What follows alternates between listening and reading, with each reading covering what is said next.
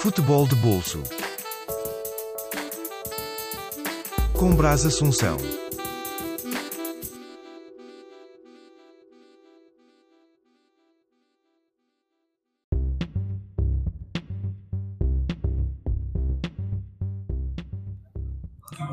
Olá a todos, sejam bem-vindos ao Diário do Bolso.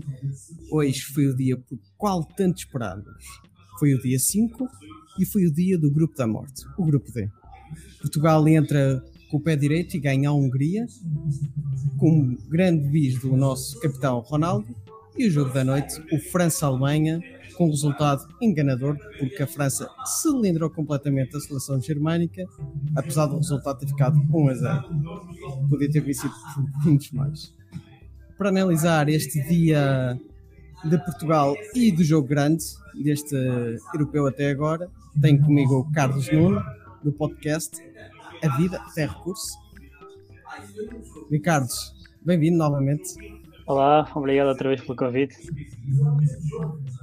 Consegues me ouvir bem, certo? Perfeitamente, perfeitamente. Ok, ótimo. Isso é que é importante. Carlos, Carlos, vamos começar logo pelo jogo inaugural deste dia, o jogo da nossa seleção. O que é que achaste deste, deste jogo da seleção? Olha, para já dizer-te que acho que é um resultado que está, está mal. Acho que começar com uma vitória é, é diferente para nós e acho que o empate tinha sido melhor. Acho que uma vitória não, não ajuda grande coisa a Portugal. Acho que o empate era o melhor resultado. Ainda com três golos. Não estamos habituados. É uma coisa que não estamos habituados. Portanto, alguma coisa deve estar para correr mal, em princípio. Mas acho que foi um. Daquilo que eu vi, acho que foi um jogo. Este resultado já era para ter vindo muito mais cedo. O 3-0 entrou, começou só mesmo nos últimos 10 minutos, mas era um resultado que já era para ter começado assim logo na primeira parte. Houve pelo menos duas chances claras de gol, uma do Jota e uma do Ronaldo. Portanto, acho que foi um resultado justo. Acho que foi curto para aquilo que Portugal jogou. Acho que Portugal jogou muito bem. Com uma seleção mais modesta, é verdade, mas ainda assim acho que foi bastante bom e positivo ver a equipa a jogar tão bem. Não, de facto. Eu começo logo pela, por aquilo que me surpreendeu. Eu não estava à espera de um meio-campo tão defensivo quanto isso. Uh, esperava que o Fernando Santos ia jogar um pouco mais ao ataque, uh, mas como sempre, Fernando Santos uh, gosta daqueles me meio-campistas idênticos, o William Carvalho e o Danilo, e que veio aqui estragar um pouco a minha previsão do, do 11 da seleção portuguesa, mas de facto eu tenho que dar o, os parabéns ao Fernando Santos porque tanto o Danilo quanto o William fizeram um grande jogo. Sim, até os minutos 60, até onde as pernas podiam uh, ir, eles fizeram Exatamente. um grande jogo. Eu, para mim, acho que a par do Jota, na primeira parte, o William Carvalho foi sem dúvida o melhor jogador. Isso até é um, uma, um pormenor interessante, que realmente o Fernando Santos começou com o William e com o Danilo, o que deu a entender que ia jogar com dois trincos. A verdade é que o William estava a jogar ali como um falso 8, porque sempre que Portugal atacava, o William Carvalho estava sempre muito perto da área, ia muitas vezes à linha, participou muitas vezes na manobra ofensiva da equipa, ou seja, deu, deu a entender que ia jogar de facto com dois trincos, mas o William Carvalho desempenhou um papel muito ofensivo durante o jogo e teve um papel muito importante, especialmente para a pressão alta que Portugal executou durante uma boa parte do jogo. Acho que foi sem dúvida o melhor jogador na primeira parte, na segunda parte baixou um bocado de rendimento, o que é normal, é difícil jogar com tanta intensidade durante tanto tempo. Mas acho que na primeira parte, sem dúvida, William Carvalho e Jota foram os melhores jogadores em campo de, Portugal. Ainda assim também fiquei surpreendido com a entrada lá está, porque inicialmente pareceu-me que iam ser dois trincos. Depois é que deu para perceber que o William estava a ter um papel ofensivo muito mais interessante, mas também fiquei surpreendido, eu, na minha opinião, eu até achava que ia jogar o William de facto, que é um jogador que Fernando Santos gosta imenso, mas eu até achei que o Renato ia começar de início. Eu também, eu também. Uh, eu, eu gosto muito do Renato, acho que na nossa conversa também fiz bem isto. quando a gente analisa o, o resumo de, das ligas europeias, mas de facto o Fernando Santos gosta desta dupla de, de médios defensivos e que jogaram bem. Uh, tanto o William como o Danilo uh, se prenderam para a positiva e até o, o lateral direito, o, o, Nelson, surpreendeu também pela, pela frescura física com que ele se apresentou neste primeiro jogo. Realmente, sendo assim, com esse ele se calhar até nem faz assim tanta falta. Também pois, eu também achei. Sou sincero, quando vi que o Cancelo uh, não podia participar, fiquei, fiquei com algum receio, especialmente porque aquele lado direito com Cancelo e Bernardo Silva ia ser uma coisa que era espetacular de se ver. E o Cancelo é realmente, não digo que seja o melhor jogador da seleção, mas para mim é um dos três melhores jogadores que nós temos atualmente. É um jogador que ofensivamente oferece sempre muito à equipa. Então fiquei com algum receio, confesso. Não que o Nelson Semedo seja mau jogador. Não, acho que, não achava que estivesse ao nível do, do, do Cancelo. E achei que podia notar-se. Mas não, acho que o Nelson entrou muito bem. E sinceramente, claro que o João Cancelo daria outras coisas ao jogo, mas não, não foi uma entrada que nós dissessemos, é pá, se tivesse ali o cancelo, o jogo tinha sido outro, não. Pelo menos contra a Hungria desempenhou bastante bem e acredito que vai fazer um bom europeu. Não, concordo. Um dos pormenores que tu tocaste há pouco que eu não consegui fazer a ponte uh, foi o de Jota. Eu vi comentários à, à participação do Jota como se ele fosse um jogador individualista, que ele foi demasiado uhum. individualista. Mas eu discordo completamente dessa afirmação porque é aquilo que eu peço sempre é que o Jota seja aquilo mesmo. Eu estou cansado, nós, de uma maneira geral, estamos cansados de ver os jogadores da seleção serem Ronaldo dependentes e o Jota foi, não foi isso. Ele está ali Exatamente. E rematou quando tinha que rematar. Uh, e demonstra que ele não está ali apenas para servir o melhor jogador da nossa seleção, para bater um simples recorde. Uh, graças a Deus já só faltam 3 golos para ele atingir a marca e ele faz logo os golos é para ele ficar mais concentrado naquilo que tem que fazer. Não, mas é, é, exatamente isso. Eu acho que o Jota oferece muito à seleção exatamente por isso, porque é uma seleção recheada de talentos que parece que se querem, que se querem esconder. Quer dizer, o Bruno Fernandes pode, qualquer lado do campo, pode, pode rematar quando quer e bem lhe apetece. Não o vemos a fazer isso na seleção. Bernardo Silva é um jogador que pode ir para cima, um, dois, finta, faz o remate. Não o vemos a fazer isso na seleção. Quer dizer, são jogadores que pecam muito por causa disto, que é podem passar ali pelo jogador, têm a baliza ao pé, mas procuram sempre o Ronaldo, então acho que o Jota oferece muito bem isso à, à equipa. Até houve um lance na, na, primeira parte que devia ter passado a bola ao Ronaldo. Acho que é a primeira vez que eu vou dizer isto, mas houve um lance na primeira parte que o Jota devia ter passado a bola e que de facto não passou. O Ronaldo estava, estava a se isolar. Não, mas é exatamente isso. Eu acho que o Jota está ali porque ele quer jogar, ele quer marcar o gol, quer fazer o dele e acho que faz, acho que faz bastante bem. Temos que, temos que parar com o jogar para trás e esperar que o Ronaldo esteja em posição de rematar. Ir para a frente, rematar, 50 remates, pá, entrar um quadro, não faz mal, mas vamos rematar mais à baliza, vamos fazer mais golos. Não interessa se é o Ronaldo, se é o Jota, se é o Rui Patrício que marcam os golos. Ah, eu percebo a ideia de bater, bater o. Sim, eu percebo a ideia de bater o recorde, em princípio vai batê-lo. Não acho que seja nada de extraordinário, em princípio vai batê-lo. Talvez neste europeu, se não nos próximos jogos, não acho que seja nada por aí além. Portanto, é, é ir para cima, é rematar. Bruno Fernandes, que é um jogador que remata tão bem de longe, fez um remate de fora da área. Portanto, sim, acho que sim. é algo que Portugal tem que melhorar bastante. É, é perceber que há muito mais qualidade do que só o Ronaldo. Não, sem dúvida. Uh, foi só um apontamento que eu, depois do, do jogo, tive a ver algumas análises e um dos analistas frisou essa parte negativa do Jota, do qual eu não concordo. Eu queria também saber a tua opinião sobre esse aspecto. Tu frisaste o Bruno Fernandes, ele também fez um, um grande jogo, uh, no sentido que ele ocupava os espaços que tinha que ocupar, mas ainda não é aquele Bruno Fernandes que a gente está habituado do Manchester United.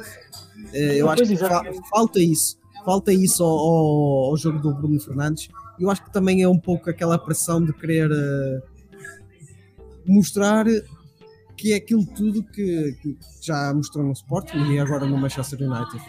Peca um pouco por essa pressão, eu acho que é um pouco interna até. Sim, eu acho que sim, mas também outro fator é ele quando chegou ao Manchester United era ele mais 10. Entretanto, a coisa já mudou um bocadinho, mas no Manchester United, assim que ele chegou, era Bruno Fernandes e mais 10. Ele é que tinha que levar a equipa para a frente, ele é que tinha que fazer jogar, ele é que tinha que rematar. Agora vê-se numa equipa recheada de talentos. Ele sabe que pode jogar para o Bernardo Silva, pode jogar para o Jota, pode jogar para o Ronaldo. Então eu, não, eu percebo a ideia dessa pressão, mas ao mesmo tempo acho que ele sente que não tem que estar tanto na, na ribalta quando joga a seleção, digamos assim. Ele tem ao seu redor jogadores que podem jogar a bola e quando chegou ao Manchester United não os tinha. Não é que agora os tenha, mas a equipa subiu muito rendimento. No, o United subiu muito rendimento. Mas ao início não. Ao início tinha que ser ele a pegar na bola, ir para a frente, a rematar, a assistir tudo. E eu acho que na seleção ele não tem tanto essa tendência, não se sente tão obrigado nesse aspecto. Mas sim, acho que se começar a, a, trazer o jogo dele do United para a seleção, Portugal só tem a ganhar com isso. Um, já fizemos aqui a análise da segunda parte. Ah, a primeira parte, desculpa. Uh, quanto à segunda, aquilo também já estava a, a correr para o torto, quase que dava um resultado que a gente não ia gostar muito. Uh... Pois é, é o chamado quem não marca sofre. Exato. É o chamado quem não marca sofre. Portugal, na minha opinião, poderia ter ido para o intervalo a ganhar no mínimo 2 a 0. Uh, não entrou mal na segunda parte, mas lá está. Portugal jogou 45 minutos sem parar, sempre a pressionar alto, sempre a correr, sempre a cair em cima. Então é normal que na segunda parte não conseguisse manter, uh, manter o ritmo. Acabou por de, descer um bocadinho nesse aspecto, então a Hungria foi para cima Uh, nos primeiros, se calhar, 15 minutos a coisa parecia mal parada. Sim. Uh, eu notei logo que os jogadores não estavam bem já fisicamente. Uh, talvez pelo. Obrigado. Talvez pelo, pelo calor em si. também estava uma temperatura já elevada em Budapeste. E eu vi que o, principalmente o William e o Daniel já estavam um pouco. já com a fadiga no, no seu pico máximo. No entanto, Acho que o gol chegou numa altura boa, um pouco já em sofrimento, porque a Hungria também já estava a querer eh, mostrar em contra-ataque que, podia marcar lá um golito. Que inclusive marcou, mas estava, para, nosso, para a nossa sorte, estava em fora de jogo. Achaste que, que aquele gol do, do Rafael Guerreiro foi uma sorte do acaso ou foi uma grande movimentação do, do nosso lateral esquerdo? Não, o remate em si, acho que teve, pronto, teve sempre alguma dose de sorte na hora do remate. Não foi um grande remate. Mas acrescentar exatamente esse pormenor, que foi, ele é defesa esquerda e fez uma movimentação incrível para o, para o meio e apareceu numa zona de finalização que não é muito habitual um defesa esquerda aparecer, somente num lance destes. Então acho que uma movimentação incrível, misturada com alguma sorte na hora do, do remate. Mas Rafael Guerreiro a fazer uma movimentação muito boa, sem dúvida. Sim, e um sim, grande trabalho na direita também. Eu acho que era isso que, falta, uh, que a gente tinha. Temos o, o, Rafael Guerreiro que faz essa movimentação para o gol e o Cancelo também faz isso muitas vezes. Exatamente. Já marcou alguns gols assim. Já o Nelson Semedo não é o lateral que vai fazer isso. Não é o lateral que vai chutar. Vai partir para o, para o, interior para, para desequilibrar no remate. Não. Exato, é essa, é essa a principal diferença. Sim, concordo contigo. Um... Nelson Semedo é um jogador mais de tentar fazer se calhar ali um, uma tabelinha na zona lateral e depois partir para o cruzamento em vez de ir para dentro da área. Exatamente. Uh, entretanto, aviso já que se a, a transmissão cair é porque está aqui um, um grande temporal aqui em Leiria. Portanto, se isto for abaixo, vocês já sabem. Falta de conexão da internet. Mas continuando, depois veio, depois do golo, uh, houve aqui um lance de contra-ataque puro, com uma jogada individual de categoria do Renato Sanches, que com aquela força bruta, aquela arrancada que, ele, que é tão característica dele, labrou quase meio campo e fez um passo para um jogador que, na minha opinião, já me custa vê-lo nos 26. Quando eu vi a entrar e sendo a primeira opção para entrar, eu disse: Ok, chega, vou deixar de ver o jogo que eu só vou me irritar a partir daqui. De facto, ele só fez porcaria tirando o lance do penalti. Tu, tu concordas com esta. Uh, eu sei que tu és benfiquista, para quem não sabe, o, o Carlos aqui é benfiquista, mas independentemente disso, uh, eu gostava de saber a tua opinião, porque eu não sou. Eu sou, sou adepto das, das características do Rafa, não acho que o Rafa esteja numa boa época para ter sido chamado. Eu acho que o Guedes podia fazer melhor o, serviço do que o Rafa, por exemplo. No entanto, foi através dele que o penalti foi, foi marcado. Hum, sem Concordas? dúvida. Diferente? Eu, pronto, quanto à, quanto à convocação do Rafa ou não, pronto, não, mesmo sendo ele convocado, nunca achei, continuo a achar que nunca vai ser a primeira opção. E até acho estranho quando é a primeira opção a sair do banco, sequer. Acho que seria mais um jogador para. Epá, olha, não temos mais ninguém. Vamos ver no que é que dá. Não... Agora, eu também acho que ele entrou mal, mas mal. Acho que entrando Rafa e Renato, o Renato deu muito ao jogo e o Rafa não deu nada ao jogo. Agora, pronto, isto é um bocado de futebol, não é? Entrou mal, ganhou o penalti e fez duas assistências. A, verdade, a verdade é esta. Acho que foi o, dos jogadores todos que jogaram. Entrou mal, jogou pior, não estava dentro do jogo e, e foi se calhar o jogador mais participativo. E, isso, pronto, não. Fico, fico feliz. Por um lado, fico triste porque neste momento o Vieira deve estar a esfregar as mãos. Pois, Que só por si, uh, sendo benfiquista, é um bocado chato, mas pronto, é o, é o possível. Agora sim, concordo, acho que o Rafa entrou muito mal no jogo. Percebi qual era a ideia de meter o Rafa, um jogador com outras características diferentes do Bernardo e tanto aproximar o fim do jogo. Um jogador rápido era importante ter, na, ter um Sim, jogador sim, sim. rápido na frente. Percebi a acho que- ideia e resultou. E resultou. Agora não, não esperei que resultasse e eu acho que não resultou por fruto do acaso. Resultou porque ele é realmente um bom jogador, porque entrou mal. Mas lá está, é um jogador que entra mal no jogo, as escolhas estão a correr mal e graças à sua qualidade técnica consegue estar nos três lances dos gols. Não, sem dúvida. Eu acho que o, ou ele tirar o, o Bernardo Silva para entrar num jogador com as características do Rafa era exatamente para não acontecer o mesmo que aconteceu ontem à Espanha. Não te adiantava de nada ter a, a posse de bola se não ias marcar. Exatamente. O E que aconteceu à Alemanha também. Exatamente. Se bem que a Alemanha é um caso à parte e eu fico satisfeito com que a França tenha ganho o jogo. Eu não queria que, que este jogo tivesse sido um empate, porque acho que o, vamos jogar o próximo jogo vai ser contra a seleção alemã e eles, além de estarem fragilizados porque levaram bem de bola, eu acho que a França ganhar já este jogo e se ganhar o próximo, que eu acredito que sim, contra a Hungria, a gente se tiver um mau resultado contra a Alemanha, a França pode facilitar contra a gente e a gente pode se classificar eh, mais tranquilos, na minha opinião. Claro. Ah, já o, o, o lance do penalti, o Ronaldo não facilitou, ele não costuma falhar muitos penaltis, então lá colocou o seu primeiro gol no jogo e parte já para o terceiro, que, que jogada individual do Ronaldo. Eu acho que o gol que ele, eu acho que se ele não tivesse marcado o gol, o, o penalti, eu acho que ele não iria fazer aquilo que fez. Achas? Acho. Eu acho que ele estava tão afoito para marcar, para resolver o jogo, principalmente para marcar, para, como ele diz, o, o custo é sempre o primeiro, como o ketchup. Eu acho que se ele não tivesse marcado penalti, ele não teria feito um gol de tão belo efeito. Eu acho que ele não contornava assim o guarda-redes, tentava chutar de primeiro. E outra coisa interessante nesse gol é que o Ronaldo participou na jogada desde fora da área, a tabular com o Rafa, que não é uma coisa que se veja muito. Normalmente ele está dentro da área à espera que a bola Exatamente. chegue.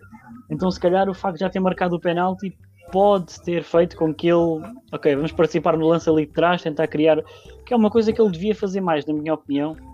Eu acho que ter, acho que jogar com o Ronaldo a ponta de lança não faz eh, sentido nenhum, na minha opinião. Também não acho que Portugal deva jogar com dois avançados. Acho que o 4-3-3 é uma, uma ótima forma para Portugal jogar. Acho que o ponta de lança neste momento devia ser o André Silva. E acho que o Ronaldo a jogar devia manter-se numa posição de extremo.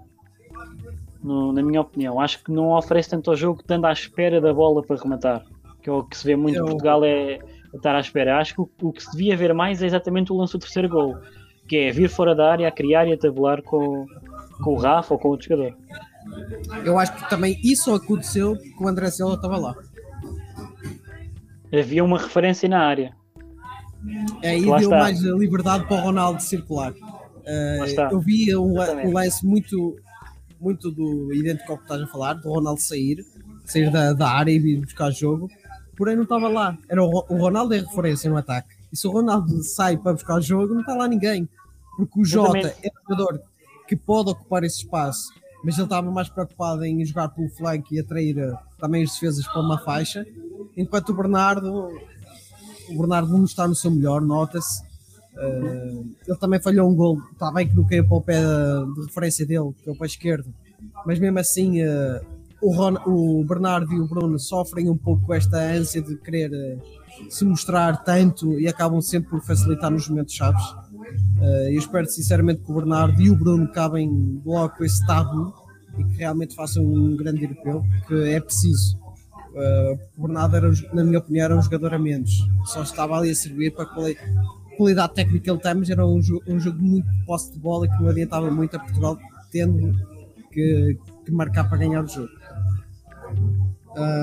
Eu já referi, referenciei aqui o André Silva. Ah, eu acho que discordo um pouco contigo. Tenho uma, discordo nada, tenho uma visão diferente da- tua. Eu acho que Portugal devia jogar com, com o André.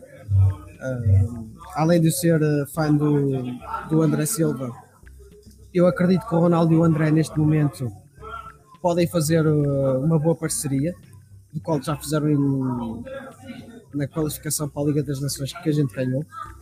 Uh, ao contrário do, por exemplo, o João Félix. Ele não entrou, alguns estavam à espera que ele entrasse.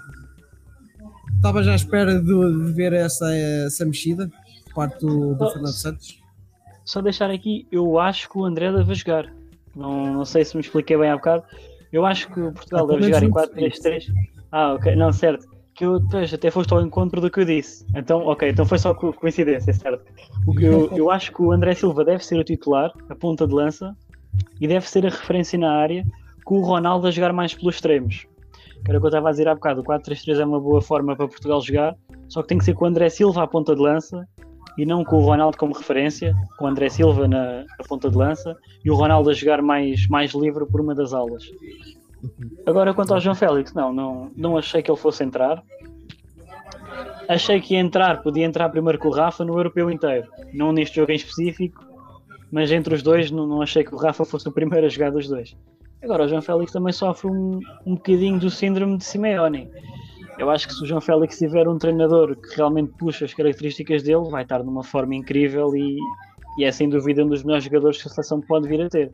Agora, a jogar no. Atlético Madrid com aquela forma de jogar, nunca vai estar na sua melhor forma, nunca vai ser um, um jogador que se espera que ele seja. Portanto, não achei que fosse titular nesta seleção, não achei que fosse sequer entrar neste jogo. O jogo nem sequer pedia João Félix.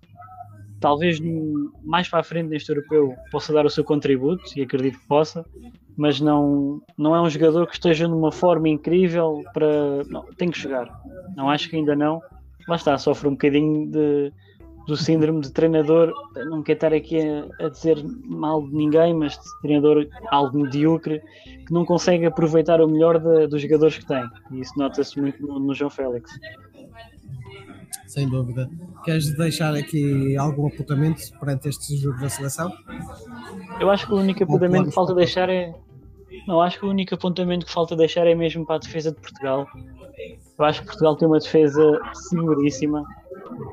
Eu, pá, percebo que contra a Hungria seja fácil falar, mas mesmo que venha a Alemanha, Pois. mesmo que venha a França, eu não. Claro que são jogadores diferentes, não é? são jogadores muito superiores.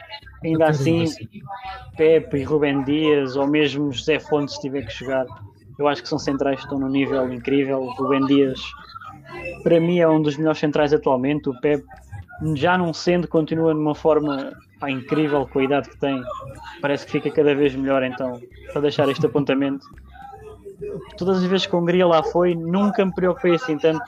Ele tem realmente uma defesa que mete respeito e que, que tranquiliza qualquer adepto. Sem dúvida, pá, sem dúvida. Então passamos já para o, para o jogo grande do, do dia. Aqui os franceses e os germânicos.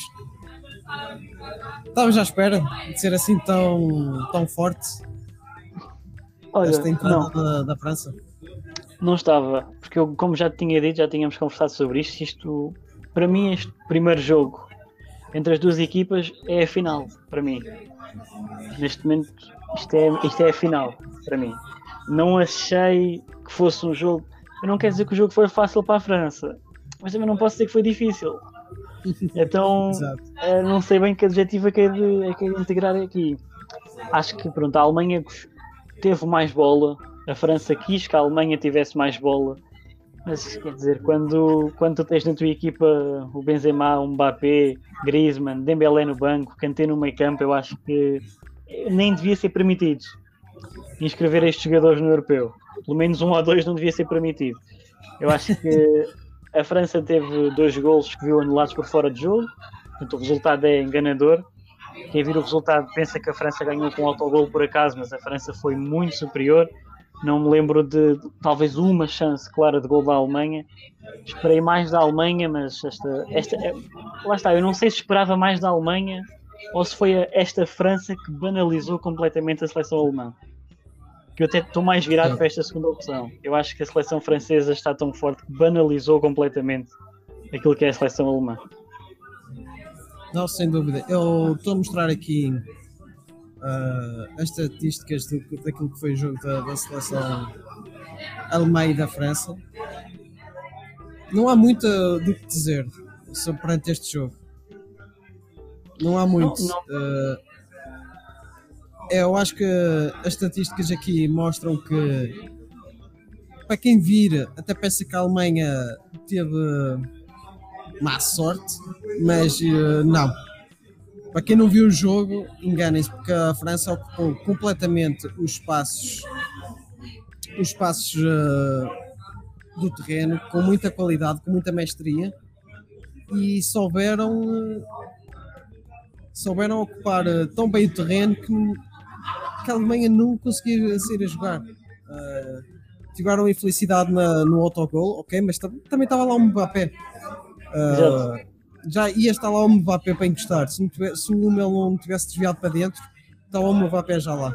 Ah, e houve dois fora de jogos. Um grande gol que o Mbappé marcou, que foi anulado. Ah, seria um grande gol, sem sombra de dúvida. E o outro foi o Benzema, que supostamente ia voltar aos gols pela seleção ah, gaulesa, mas ah, ele estava fora de jogo e, e a França só se conseguiu só conseguiu este magro resultado um pouco enganador. Exato, e é isso, somente a França na segunda parte jogou muito mais em contra-ataque do que na, na primeira parte. Deixou a Alemanha ter bola, é verdade, mas não procurou tantas vezes o contra-ataque. Agora, na segunda parte, eh, a Alemanha foi completamente destruída pelo contra-ataque da França e lá está, vou-me repetir, mas pronto, quando tu tens o Benzema, o Mbappé e o Griezmann na frente, tu não, não podes permitir tantos contra-ataques como aqueles que aconteceram porque pá, entrou uma no jogo todo, mas lá está, podiam tentar três ou quatro. Não, Podia ter sido, podia ter sido um resultado catastrófico para aquilo que é o, o futebol alemão. uh, quais são os teus destaques uh, pela positiva da seleção gaulesa? Ah, bem, destacar o Mbappé.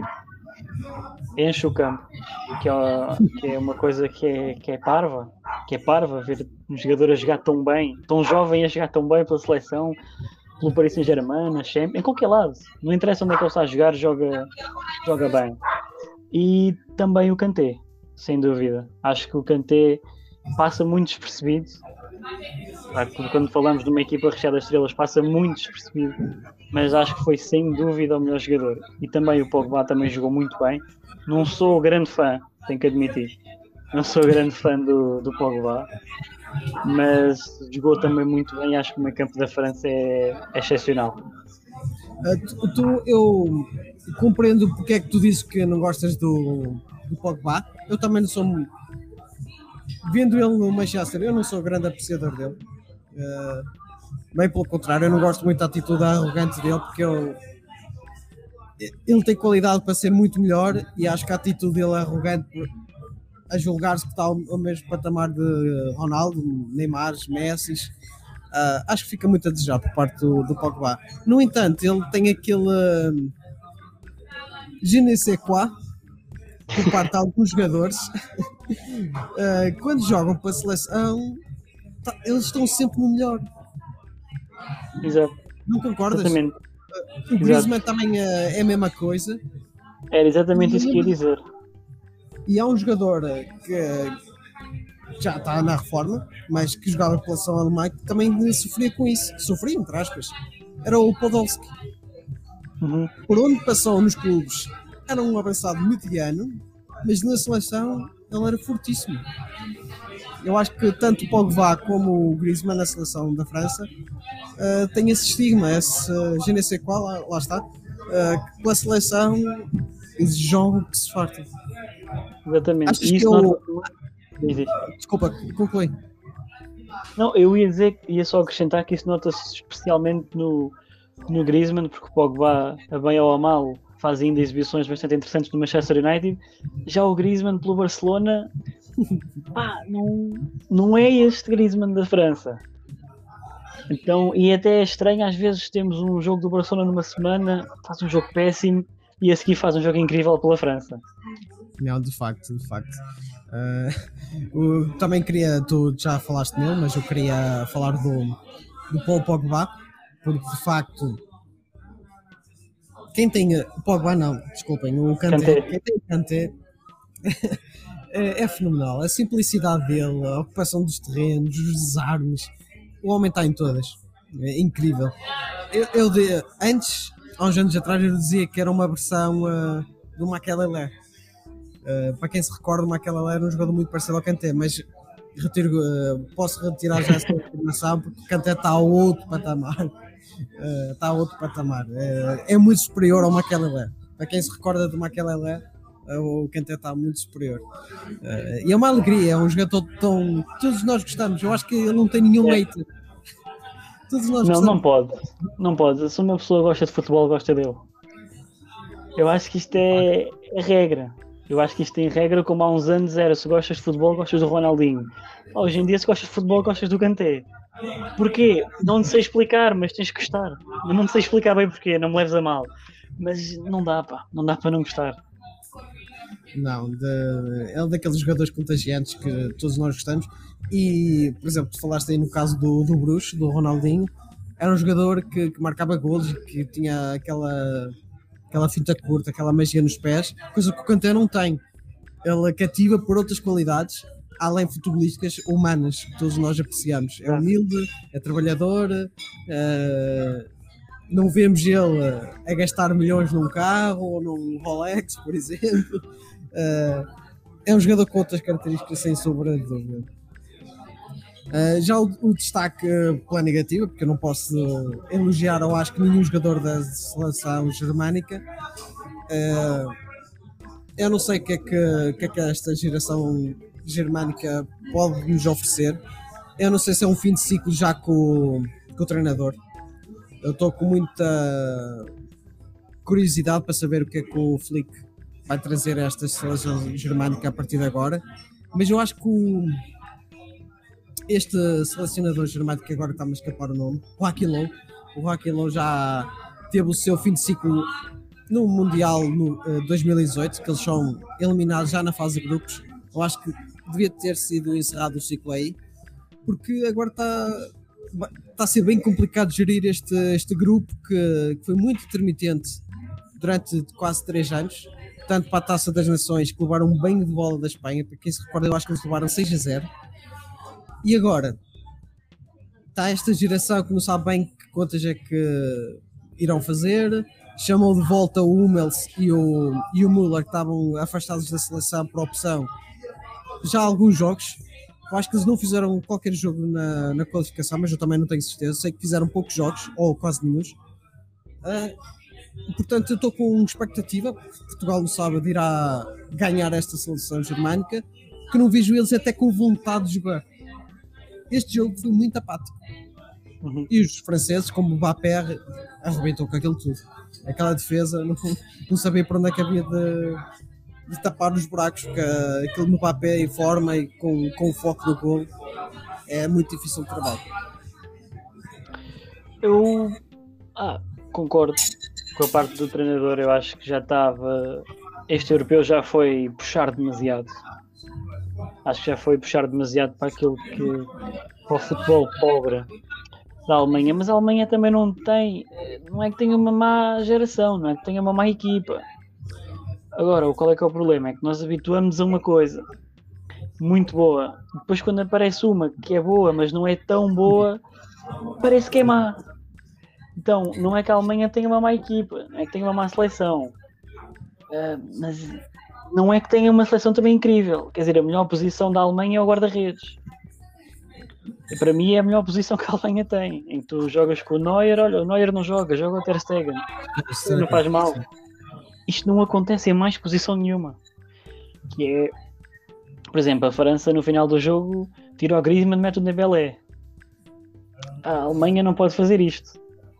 A Alemanha não tem esta equipa. A Alemanha está longe da, daquela seleção que deu 7-1 ao Brasil e que limpava qualquer equipa. Está muito longe. Portanto, não sei se só o treinador chega. individualidades como esta seleção francesa. Eu compreendo o que estás a dizer, e desculpa cortar-te a palavra. Uh, eu acho que esta seleção tem alguns talentos bons, mas não estão ao mesmo nível dos franceses. Exatamente. Claramente não está. Uh, eu acho que falta ali uma união, uma união dentro do balneário, uh, que faz falta e, e, era aquilo que eles tinham em 2014, quando ganharam o Mundial na, no Brasil. Falta isso. Os jogadores como o Close, que estava lá, uh, Schweinsteiger, faz falta. Esses jogadores fazem falta. E por exemplo, eu que se calhar uh, somos fortes também, ainda somos fortes nisso. Nós temos o Pep, temos o Fonte, o nosso capitão, o Ronaldo, uh, que são líderes do balneário e unem. E, unem. e temos aquilo que a gente chama espírito de seleção. Eu acho que esta seleção germânica não tem. E... Exatamente. Não, eu acho que era, para ser sincero, até acho que era importante para a Alemanha não passar a fase de grupos. Acho que era bastante importante para haver uma revolução como aquela que houve há, há alguns anos atrás.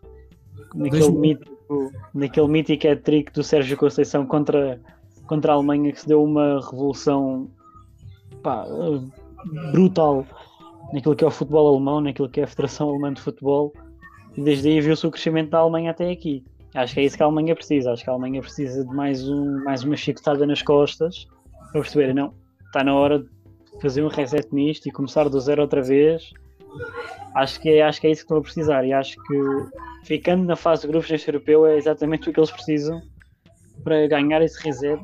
E, se calhar jogadores que lá estão há mais tempo podem ser bons jogadores, mas se calhar está na hora de passar a vez a outro. Começar já começar com os mais jovens, não há problema nenhum começar já a formar os mais jovens, o próximo europeu não corre bem, não faz mal. Começar a preparar já uma nova geração para voltarem àquilo que devia ser o habitual. Não, não. Sim. Uh, é exatamente isso, eu também concordo com, com a tua análise. Eles também têm, uh, têm sempre grandes uh, gerações, sempre a saírem do, das suas academias. E basta relembrar, eles são os atuais campeões europeus de sub-21.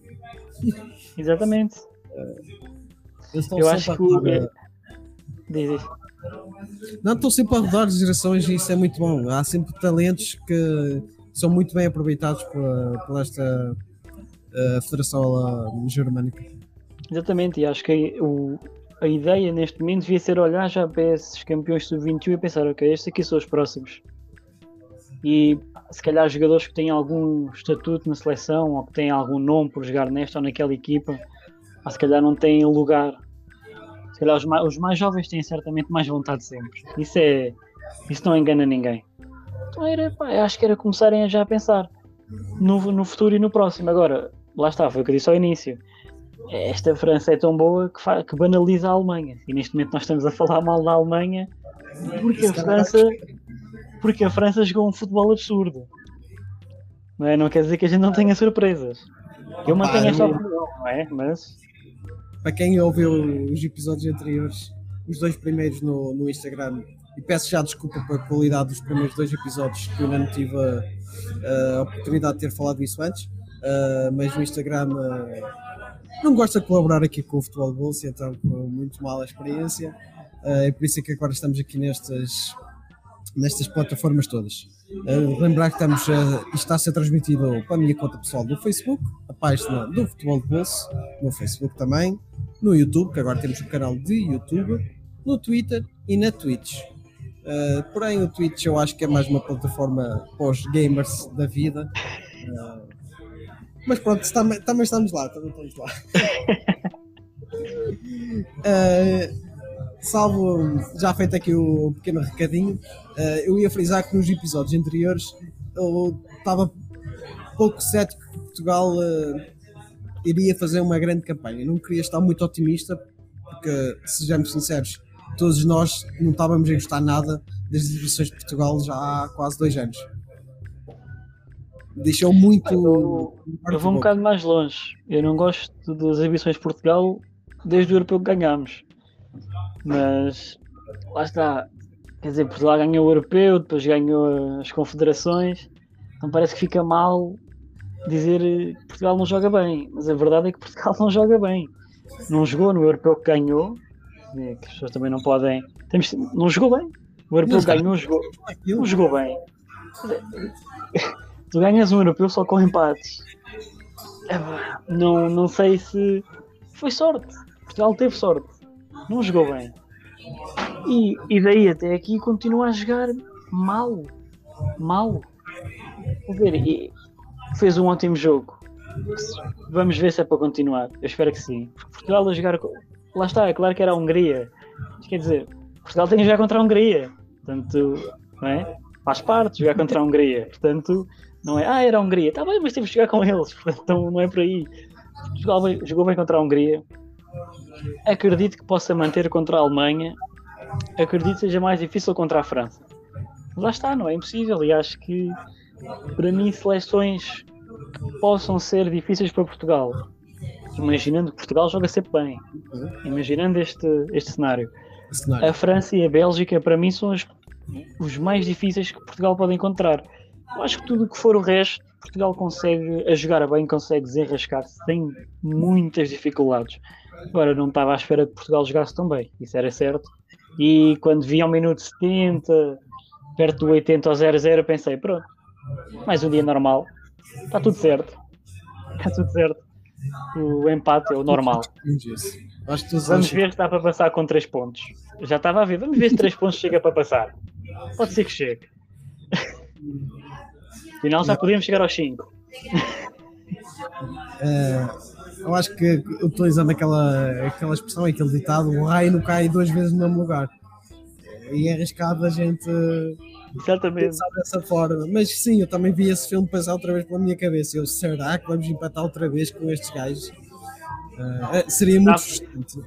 Já a fazer as contas. Bem, se calhar agora um empate, ali se calhar também, três pontos, vamos, se calhar dá. Pronto, se calhar 3 pontos até dá, já fazendo essas contas. Mas é, o raio não cai duas vezes no mesmo sítio. Esperemos que este outro raio, parece agora Portugal a jogar bem, que é uma coisa diferente, espero que se mantenha, que não seja só contra a Hungria, contra as Ilhas Faroé, porque Portugal nesses jogos realmente joga muito bem. Nós queríamos é ver Portugal a jogar bem os outros também. É uma claro, coisa que já não claro. acontece tanto. Né? Pá, eu não eu quando, isto é uma coisa que aconteceu especialmente quando o André Silva chegou à seleção, ainda como jogador do Porto. Pá, fazia muitos golos às Ilhas Faroé, a Marrocos, à Lituânia. E não, há, não é que haja mal em marcar muitos golos a essas seleções. A questão é, não podemos achar que um jogador é muito bom por fazer gols a essas seleções ou que uma equipa é muito boa por ganhar 5 ou 6 essas seleções, não é? É o, é o, mesmo quando se fala do Pelé. Pelé tem muitos golos. Ah, tá bem, tem muitos golos. Mas se calhar contra o Carcavelinhos do Brasil, não é? Um jogador como ele é fácil fazer isso. Então entramos nesta, nesta espiral pá, Portugal jogou bem, marcou 3 golos contra a Hungria, vamos ver se mantém contra seleções de outro nível tu tens noção que vais ser uh, crucificado pelos brasileiros que seguem o futebol de bolso. Atenção, eu gosto muito, para mim, eu gosto muito do Pelé. Nunca ouvi jogar, nunca tive essa possibilidade, mas gosto. Vejo muitos vídeos. Atenção, pronto, se calhar agora vou ter que fazer aqui esta, esta ressalvazinha.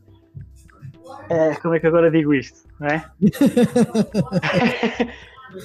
o número de gol deles, o número de gols que ele tem é patético é patético, não é? É, é um absurdo. Vamos lá ver uma É um absurdo. É um jogador incrível. Agora, eu nunca vou dizer que é o melhor da história, porque para mim, vou deixar já a quem está a ouvir isto, peço imensa desculpa a quem me interpretar mal, mas para mim, nenhum jogador está acima de Ronaldinho Gaúcho, está bem? Para baixo, escolham quem quiserem. No topo está este. Agora, o que eu quero dizer é, não, passando isto para Portugal, por exemplo, é muito fácil, se calhar, ver o Jonas a marcar 5 gols ao Marítimo, mas se calhar, na Champions não faz golos. Passando para Portugal e para o, meu, e para o Benfica. Pronto, para agora também termos aqui um termo de comparação sem que as pessoas me chateiem muito. Não é? o, que, és tu, dizer, és tu.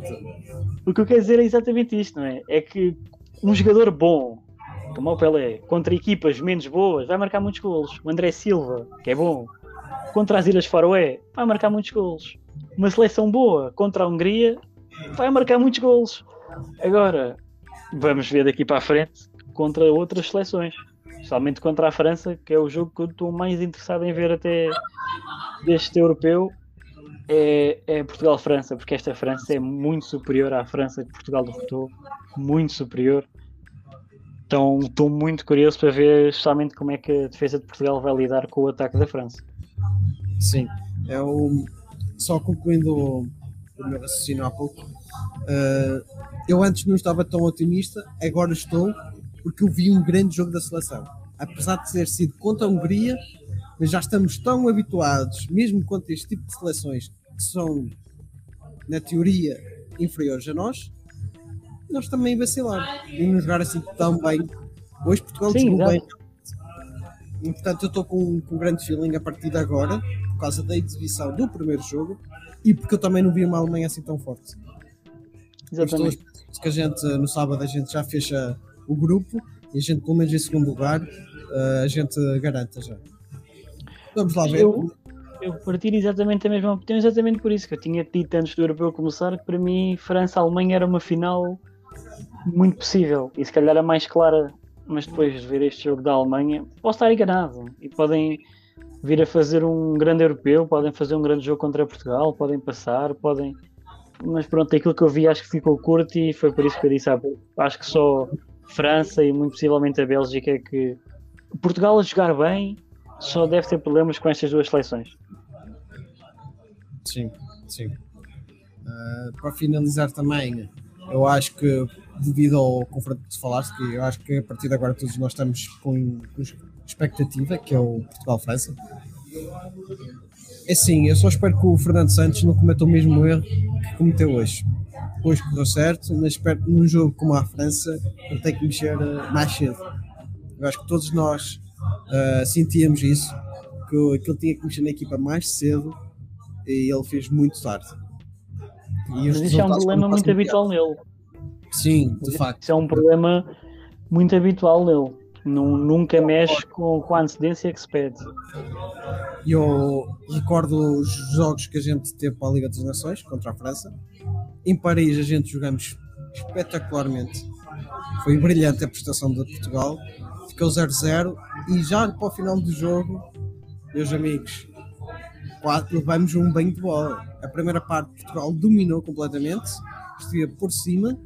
Na segunda parte, os franceses lá meteram mais ritmo, mais pressão. Os jogadores de Portugal estavam cansaços. Mais uma vez, aquele meio-campo, William e Danilo. E a França foi para cima. Já no jogo em Lisboa, a França ganhou o jogo exatamente por causa disso. Portugal teve muito apático e mudanças no, no 11 muito tardias. E quanto, esta, quanto, quando tens um Kanté uh, que está em todo lado, parece um polvo, quando tens jogadores como o Mbappé, Dembélé, como tu frisaste, agora tens o Benzema, que não é só uma. Agora já não é o Giroud, minha, minha gente. O Giroud está lá. já é o Benzema. Agora jogam com 11. Vai ser complicado a partir de agora. Uh, e temos que estar na. Além de estar 100% concentrados, uh, temos que estar na, na frescura máxima e ele tem que frescar aquele, os setores que tem que refrescar. Já estou aqui a fazer uma previsão que, que o make-up vai estar estourado, mas tem que, mexer bem na equipa. E somente se imaginarmos que Portugal vai jogar ao ritmo que jogou hoje e que a França vai fazer o mesmo que fez hoje também. Ou seja, o Portugal 2 contra a França 2, do, do dia 2, dos dois jogos que houve hoje, a França ia chegar a meio da segunda parte e ia fazer o que queria. Portugal pôs um ritmo intenso no jogo. Provavelmente o meio campo, o Leme Cavalho e Danilo, a meio da segunda parte, já estavam exaustos. E a França, se quiser no contra-ataque, duas, três vezes faz dois, três golos. Exato. Exatamente Exato. pelo cansaço. Então, pá, mexer mais cedo. Embora isso eu, ah, isso eu já não tenho tanta esperança. É a única coisa que eu não tenho grande esperança neste momento é ver o Fernando Santos a mexer mais cedo no jogo. Também percebo, às vezes mexer cedo no jogo também não é tão não é, uh, aconselhado como é suposto, porque se correr mal, tens muito jogo pela frente e aquilo correu mal e vais ter que ficar com aquilo.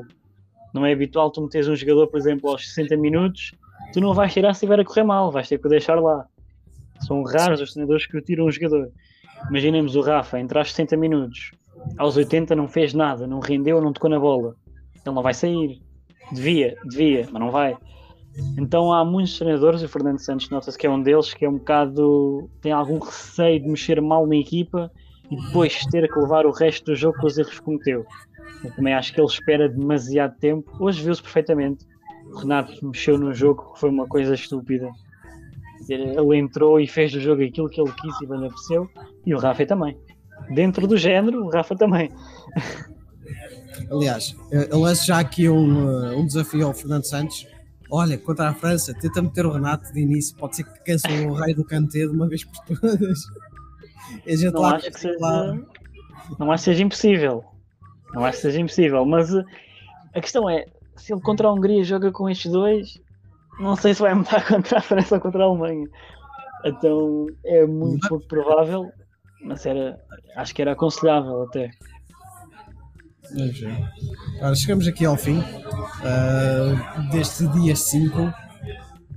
Carlos, uh, tens microfone, mais uma vez, para falar sobre o teu podcast. O que é que. Esta parte, pá, nunca, sei, que é que nunca sei o que dizer, pá. Nunca sei o que dizer. Está em todo lado, menos no YouTube. Ainda. Vamos, um dia de cada vez. Está em todo lado, Spotify, se o pessoal for assim mais burguês, pronto, a Apple também. Se usarem outras plataformas, eu não sei o que é que vocês fazem da vida, mas também está lá. Se usarem outras, elas também lá, também lá estar. Não sei porque é que as usam, mas pronto. Ah, falo dia a dia. Dia a dia, desabafos, temas. Há algum tema que esteja assim mais na, na berra, digamos assim, que eu acho interessante falar, mas é mais dia a dia e propagar o meu desejo insano de falecer especialmente. ah, Carlinhos, Carlinhos. Muito bem.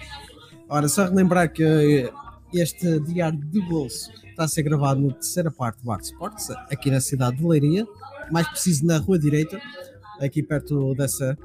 Uh, para quem quiser tomar aqui um copo e divertir-se e ver uh, ah, 500 mil jogos de futebol ao mesmo tempo e outras modalidades, por cá. Uh, eu aceito que me paguem alguma coisa, estou sempre a, sempre a isso. Portanto, apareçam por cá e também comentem, comecem a participar aqui neste, nestes diários, que isto também é interessante se vocês derem o vosso feedback e os vossos palpites. Afinal, todos, afinal de contas, todos nós somos treinadores de bancada e temos nossos bitites a dar. Sem dúvida. Exatamente isso. Bem, chegamos ao fim deste diário, pessoal. Encontramos aqui amanhã, à mesma hora, às 10 da noite, para comentar o, o dia 6 deste Europeu 2020. E amanhã temos um escaldante Itália e Suíça. Portanto, fiquem bem e a gente vê se no sítio gostou. Até amanhã, maltinha.